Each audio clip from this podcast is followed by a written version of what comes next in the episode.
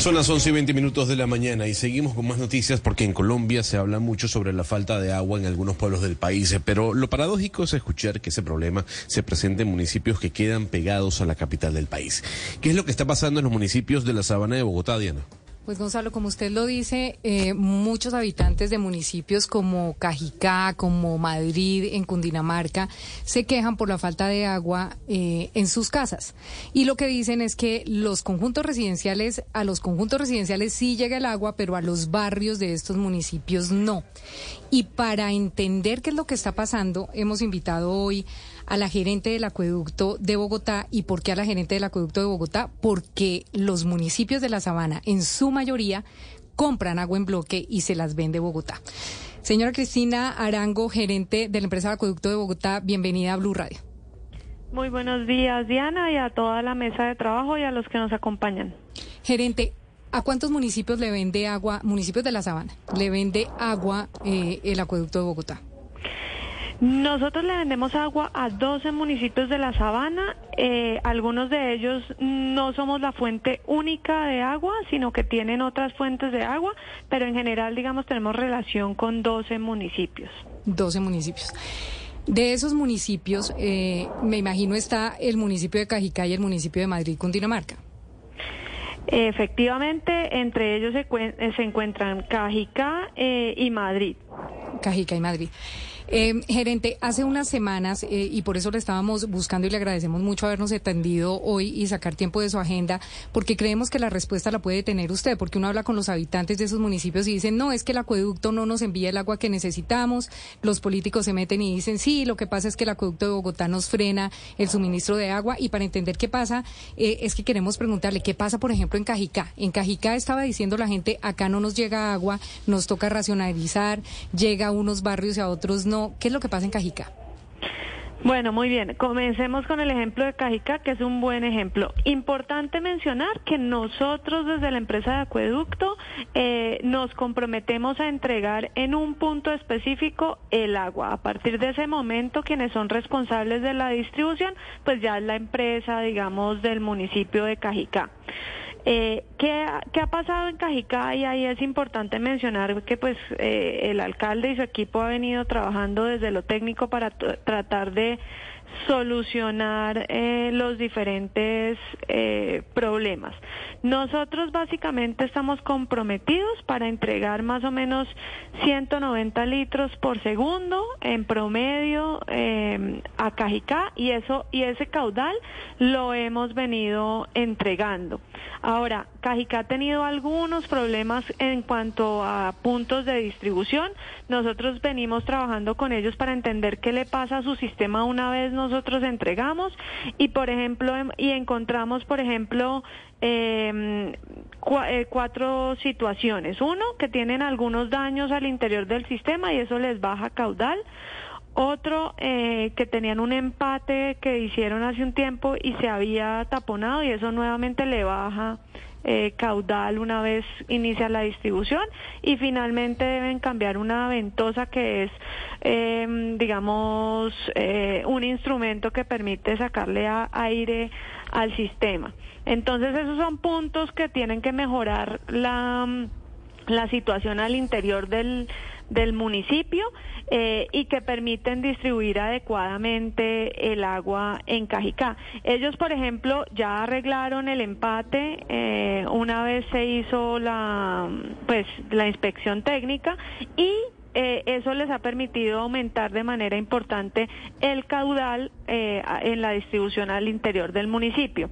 Ahora, nosotros desde el acueducto que garantizamos que el agua con la que nosotros nos hemos comprometido a entregar ese es el caudal que nosotros entregamos. Eh, a futuro nosotros que estamos proyectando eh, un incremento de ese caudal acorde con las proyecciones de población del DANE para garantizar ese caudal que tiene cada uno de los municipios.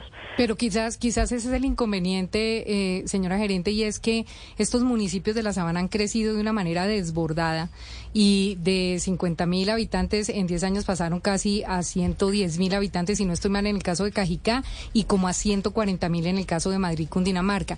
¿Hay suficiente agua en Bogotá para seguirle vendiendo y seguir incrementando los metros cúbicos de agua para estos municipios? Hay suficiente eh, caudal para incrementar, eh, digamos, el caudal acorde con el, el crecimiento poblacional que tiene el DANE en sus proyecciones. Eso nosotros lo estamos garantizando eh, sin ningún inconveniente. En donde, eh, pues por supuesto que si eso eh, si el incremento se da por encima eh, de ese crecimiento o proyecciones del DANE, ahí efectivamente eh, hay inconvenientes y no se puede tener en cuenta la fuente nuestra de agua. Em, para soportar ese crecimiento. Nosotros garantizamos el crecimiento eh, que tiene proyectado el DANE. ¿Y el crecimiento que tiene proyectado el DANE es, eh, difiere con el crecimiento real que están teniendo estas poblaciones? En este momento realmente no. Ese es el que estamos nosotros eh, garantizando. Por ejemplo, el, el esquema en, en Cajicá, por ejemplo, que hicimos. Eh, en este momento nosotros le estamos dando 190 litros por segundo en promedio, que realmente es lo que tiene la capacidad del tubo. Ellos qué deben hacer, aparte de lo que mencioné anteriormente, ellos están en este momento eh, ampliando la tubería de diámetro y deben hacer unos tanques adicionales para tener una mejor distribución. En el momento en que tengan esa infraestructura, nosotros les podemos aumentar el caudal a 230 litros por segundo promedio, eh, que es lo que tenemos nosotros incorporado en nuestras proyecciones. Pero es fundamental, por supuesto, que hagan eh, o mejoren la red de distribución para poder eh, digamos, eh, enviar el agua que ellos eh, requieren. Pero los tanques de, los que usted habla, gerente, son suficientes y se lo pregunto porque, por ejemplo, en el municipio de Madrid, Cundinamarca, construyeron un tanque gigantesco que es casi como un Movistar Arena, es gigante, pero no lo pueden llenar, no tienen la capacidad de agua para llenar ese tanque y poder almacenar. ¿Esos tanques de almacenamiento son suficientes porque tiene con qué llenarlos los municipios o no son suficientes? En el caso de, de Cajicá, que nosotros hemos venido revisando la parte técnica, esos tanques son los suficientes y son los que pide básicamente la norma para, pues, para que funcionen adecuadamente. Entonces, ahí no hay ningún inconveniente. ¿Y en el caso de Madrid? En el caso de Madrid tendría que revisar porque no, pues frente a Madrid, digamos, no hemos tenido eh, solicitud de, de ningún tipo, entonces tendría que revisar específicamente el tema de Madrid. Pero lo que podemos decir hoy y decirle a esas poblaciones es que pueden estar tranquilos que hay suficiente agua para poder llenar la capacidad que requieren estos municipios de acuerdo a su crecimiento.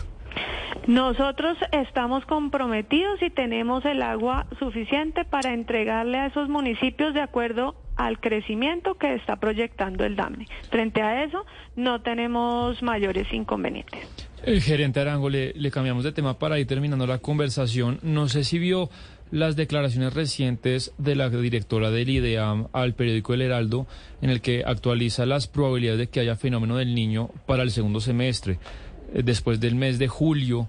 Eh, ¿Cómo estaría el nivel de embalses? ¿Usted cómo lo ve el nivel de aguas de reservas si llega a haber una disminución entre el 30 y 40 de los promedios de lluvia para el segundo semestre? ¿Cómo lo ve? En este momento eh, los embalses se encuentran, eh, pues como es usual, eh, en, en, niveles más bajos y esperamos que comiencen a subir a partir de marzo del próximo mes.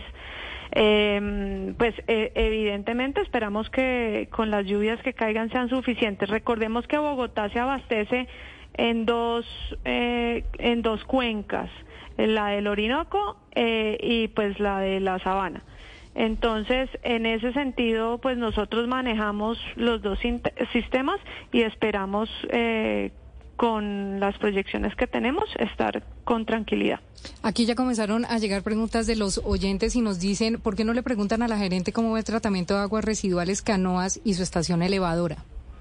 Muy bien, eh, estación elevadora tiene un avance de alrededor del 80%, eh, es una estación muy importante para mm, eh, pues para el tratamiento de las aguas eh, nos permite elevar las aguas y activar los sistemas todo el sistema de tratamiento de eh, eh, pues de la parte de canoas eh, y esperamos más o menos en julio poner est- que esté en puesta en marcha. En este momento estamos esperando, ya están las bombas en, eh, en canoas y estamos esperando básicamente em, eh, pues poderlas conectar a la energía con el cable de 115 eh, que está en proceso de importación. Perfecto. Gerente, muchísimas gracias por haber estado hoy en Blue Radio. Muchas gracias a ustedes y un saludo a todos los que nos oyen.